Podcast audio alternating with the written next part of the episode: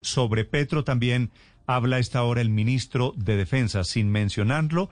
Dice que los líderes de la oposición que están llamando a la desobediencia civil en medio de esta pandemia aprovechan o quieren aprovechar la crisis para promover la exacerbación social. Silvia Charri. Pues fue en medio de un foro virtual de la Universidad Militar que el ministro de la Defensa, Carlos Holmes eh, Trujillo, lanzó una puya a todos eh, los líderes opositores que han llamado a la desobediencia civil en medio de la pandemia. Según él, ellos bloquean cruzadas eh, como la lucha contra el narcotráfico y también llevarán a generar caos y a promover la exacerbación social. Escuchemos. No me cabe duda de que ante el fracaso reiterado de sus cantos de sirena en las urnas, los defensores de la destrucción de nuestra institucionalidad van a tratar de utilizar la crisis generada por la pandemia del coronavirus para promover la exacerbación social. Y es que justamente recordemos que a principios de este mes el senador Gustavo Petro invitó a la ciudadanía a la desobediencia civil.